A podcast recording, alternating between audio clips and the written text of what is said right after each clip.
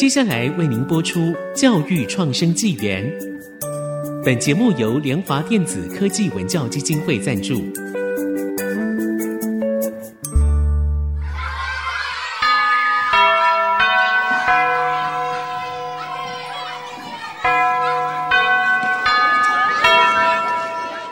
起立！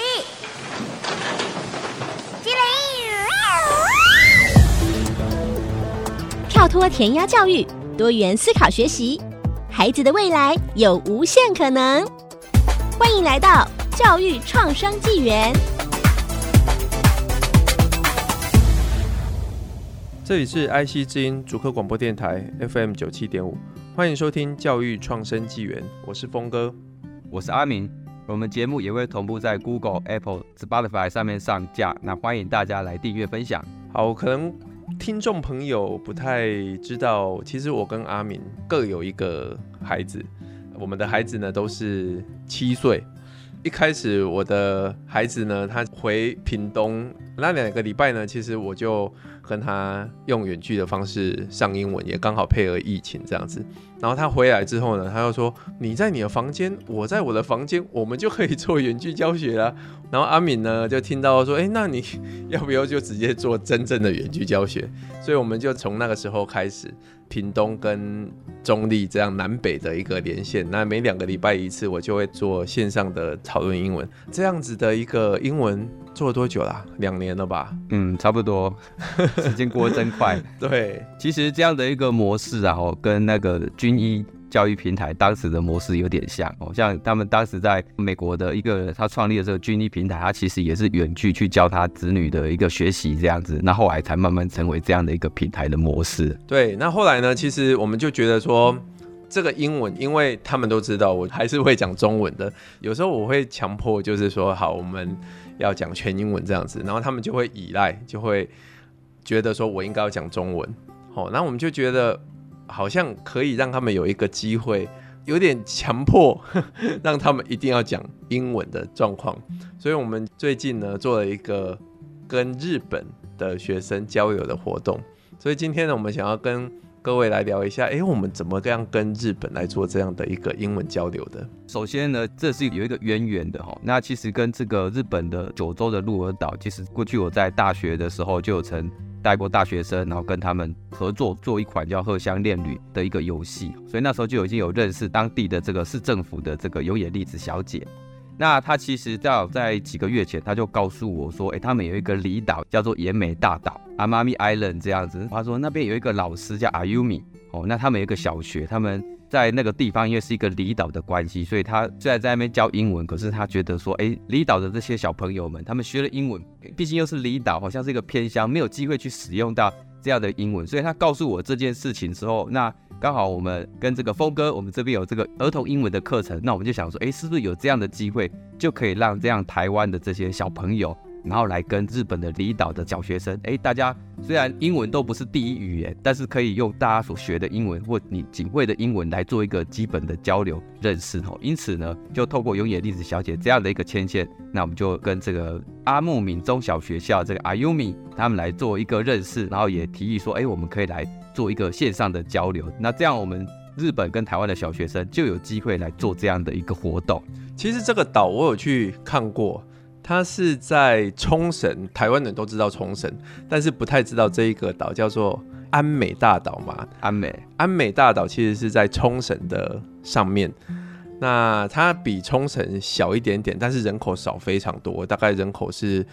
冲绳的可能不到十分之一，大概在七万左右了。哦、那它应该是属于整个日本的算第七大岛哦。它前面有是有北海道啊，然后冲绳算比较大，比较前面。所以它是一个比较不为人知的一个岛，但是它跟冲绳是其实非常接近，因为它跟冲绳一样，都是属于古琉球的这个王国的一部分。对，它在冲绳的上面。对，我有看过一些介绍，就是有人去那边旅游啊，就会说它很像冲绳，但是是没有那么多观光客的冲绳岛的感觉。是是是，所以它大概是一般台湾人会比较少去的，所以。他当时那个优野历史跟我讲说，嗯，我连听都还不知道这样的一个地方，但其实他就在冲绳的上面，然后九州的下面这样子。是，那我们其实也很幸运呢，就是可以认识这个阿优米。那阿优米老师呢，他其实是阿木民中小学的这个老师。我们后来有跟他先开会。那阿优米老师呢，他也不是本岛的人哈，他是鹿儿岛。鹿儿岛，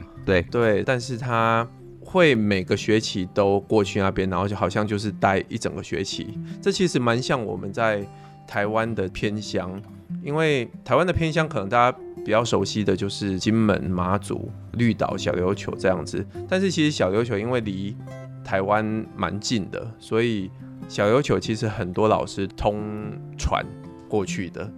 但是其实像金门马祖，可能就会有像阿木民中小学这样的一个状况，就是他们老师可能过去一个学期就在那边教学，其实是真的对于学生还有对于老师都是比较辛苦的。是，其实我也蛮佩服阿优米老师的，因为其实他虽然到偏乡去教英文，可是他。也想着说，哎，让这些偏乡的小朋友有英文呈现的机会，所以他才会到处找一些管道啊，然后才跟永野粒子小姐讲到说，哎，有机会是不是你们跟台湾或是跟其他的国家有认识，是不是可以帮我们连个线，让我们的这些学生，因为毕竟线上的一个交流并没有分那个位置的一个状况，即便它是一个。比较偏向的地方，只要它网络畅通的话，基本上都还是可以做到这样的一个交流的。是，所以在最开始呢，其实我们就跟阿优米有做了一个线上的 meeting，然后去讨论说，哎、我们什么时候要来准备啊？那其实我觉得最有趣的就是他们那边其实是中学生，然后我们这边是小学生啊，他为什么要跟我们做这样的交流？阿敏最开始是怎么想的？其实他所想的事情跟我所想的是一样的，因为我们屏东相对于整个台湾岛来讲，也算是一个比较偏的一个地方。那我们的学生，不管是小学生、中学生，那前几集有讲过我自己的经验，从小到大我不知道我为什么要学英文，直到大学我遇到了外国人，我才知道英文原来是这样用的。所以在屏东一样有这样的状况，包括我们的小孩子，他其实也一直纳闷着，我为什么要学这个语言？我学这语言是要跟谁讲？那因为这样的关系，我觉得说，哎、他们反而会认真起来准备这样的一个东西。当然也有可能为了说以后可以到日本玩的关系。可是我觉得这样其实对他来讲也是激起他一个动机。他当下的学习、当下准备可是痛苦的。可是哎、在跟他们这样交流的一个状况，他们所获得的，哎、原来语言是这样使用，他才能够明白。其实，在跟阿优米老师事前规划的时候啊。我就只有一个疑问呐，我就说你们是中学生，我们是小学生，那我们这样在做交流的时候，会不会有那个程度上面的差别？然后阿优米老师就一直强调说，没有没有没有，我们这边的学生的那个英文程度蛮差的，所以其实应该是没问题的。那我觉得其实在这一次的一个过程里面，我觉得最特别的其实是孩子的准备。对，我们这边其实有三方面的孩子，包括我们这边有低年级的小学生。然后高年级的小学生，然后他们那边是中学生，我们这样的三方的孩子是在做准备。好，在下一个阶段呢，我们就来讨论一下，到底我们是怎么样带着孩子做这样的一个准备，还有当天我们的教学的这个状况是怎么样。那未来呢，可以给一些单位或老师，他想要做这样的一个。国际上面的英文的交流的话，可以怎么样来进行？还有怎么样做？甚至可以对孩子有什么样的改变？那我们就休息一下，待会再回来。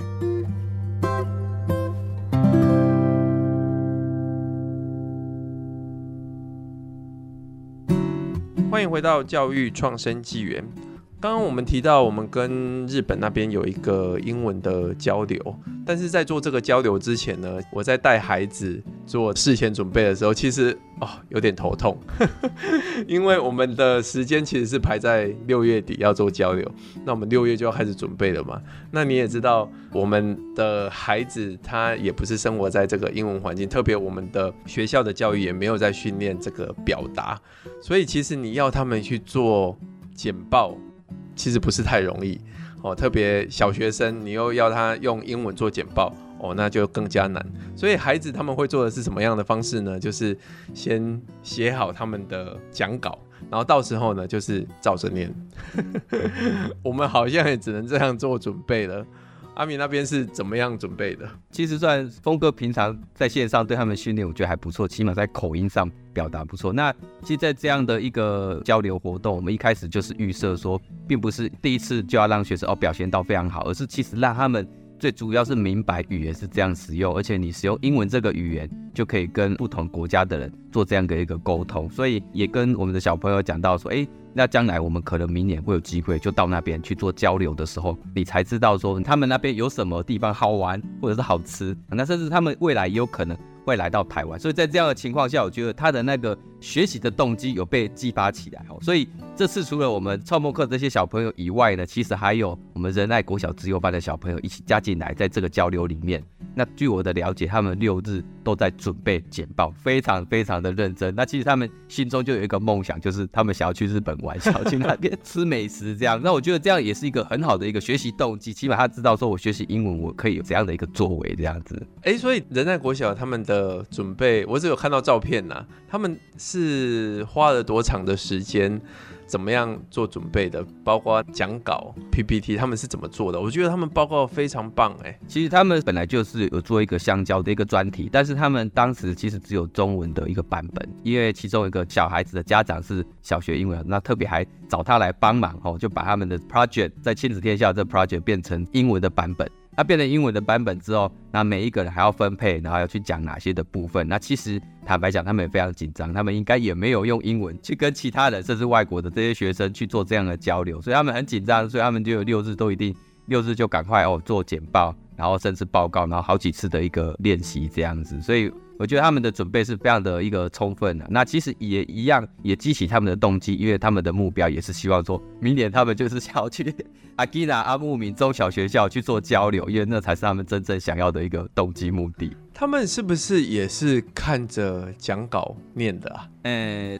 大部分是，但他有些部分是有背起来了，但因为他们是高年级嘛，所以基本他们懂得一些内容、单字等等，会比我们的创梦课的这些小朋友，二年级的小朋友还再多一点。好，我必须讲哦，这其实不是太好的一个简报方式啊，因为其实最好的应该就是它有一个 idea、一个概念、一个关键字去发挥。这个我们在之前的面试那一集有提到，就是好的一个简报、好的表达，它其实是要从概念去发挥。但是因为这是一个对于年纪小的小朋友，他们必须要做的英文的简报，所以我们就只能用这样的一个方式来做准备。其实我的孩子他他只有二年级，那他要做这个的时候，他其实也是很紧张。但是我觉得成果是好的，整个弄出来之后啊，他其实自己也觉得。他可以做出这样的一个影片的这个成果，其实是蛮棒的经验。虽然他整个过程真的加起来至少可能要花上四五个小时的准备时间。我觉得刚才峰哥讲的没有错，这其实是一个开始的交流。那我们跟阿玉米老师也达成共识，说，哎，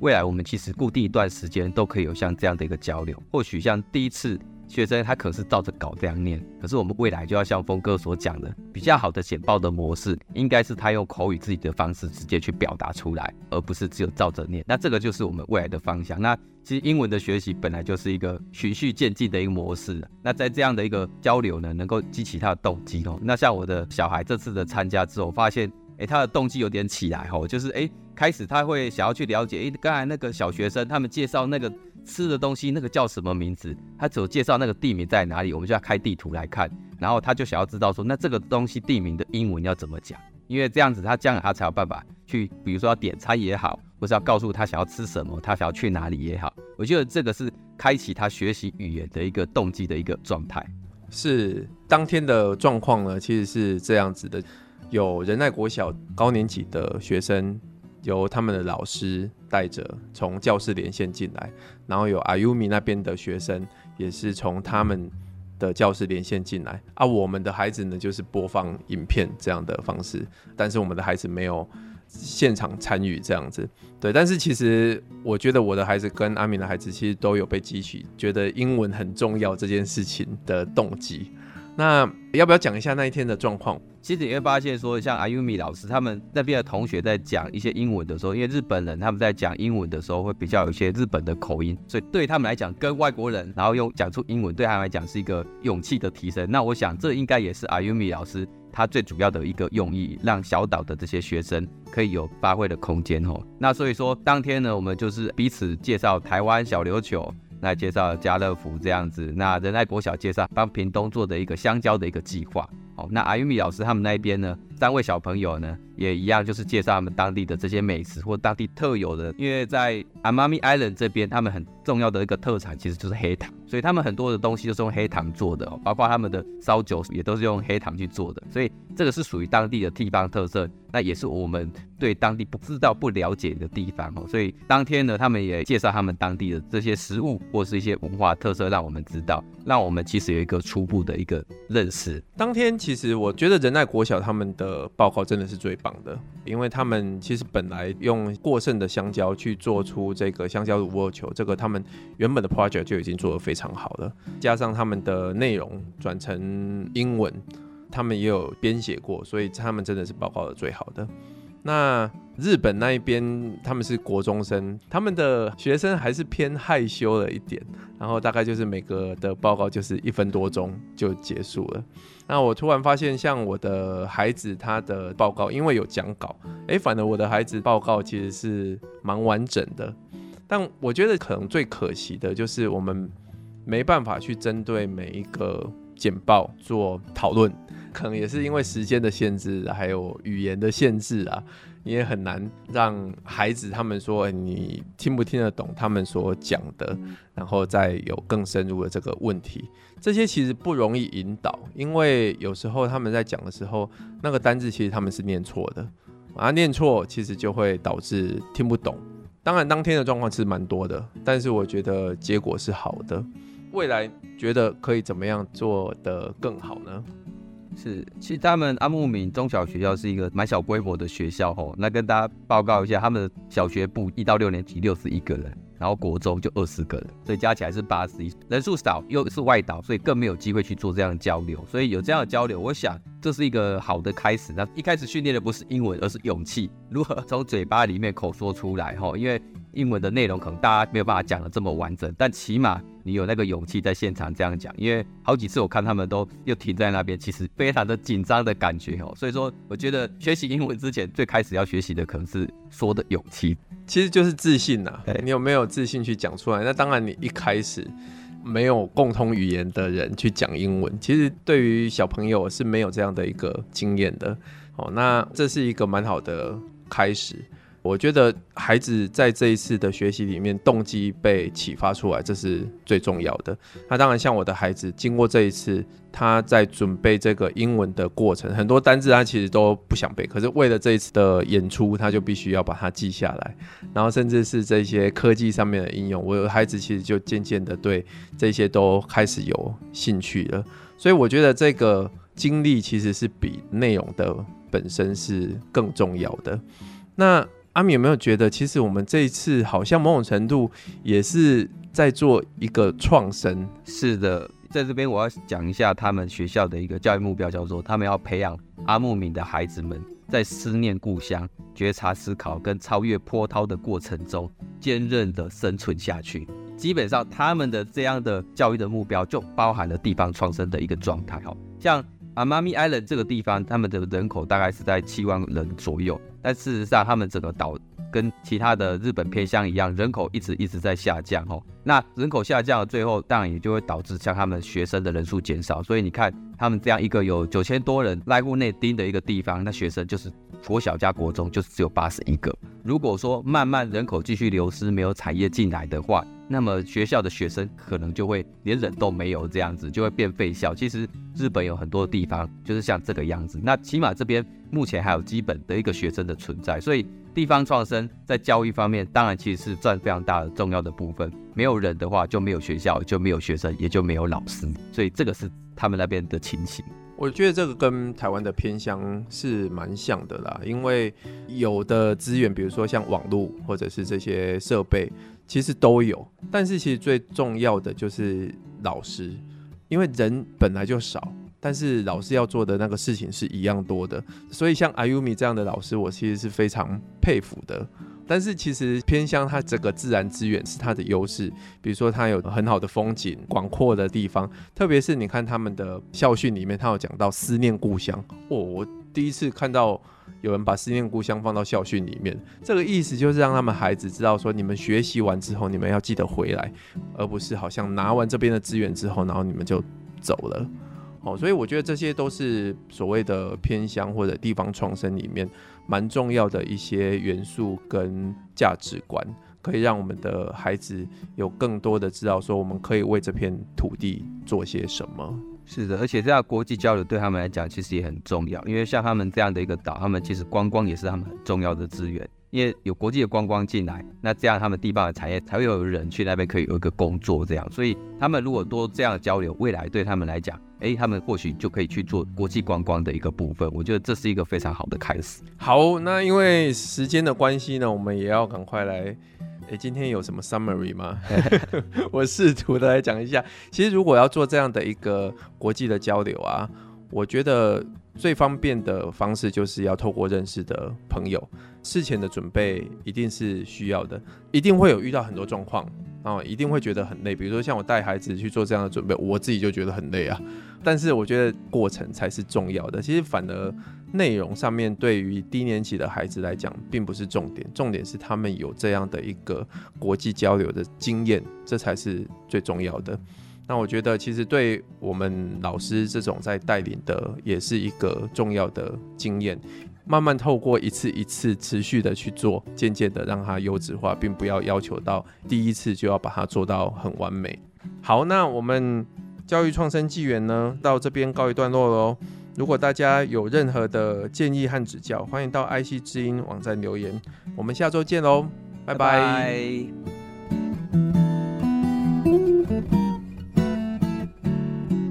本节目由联华电子科技文教基金会赞助播出。联华电子科技文教基金会以行动播撒教育种子，支持地方创生，培育新时代必备的能力。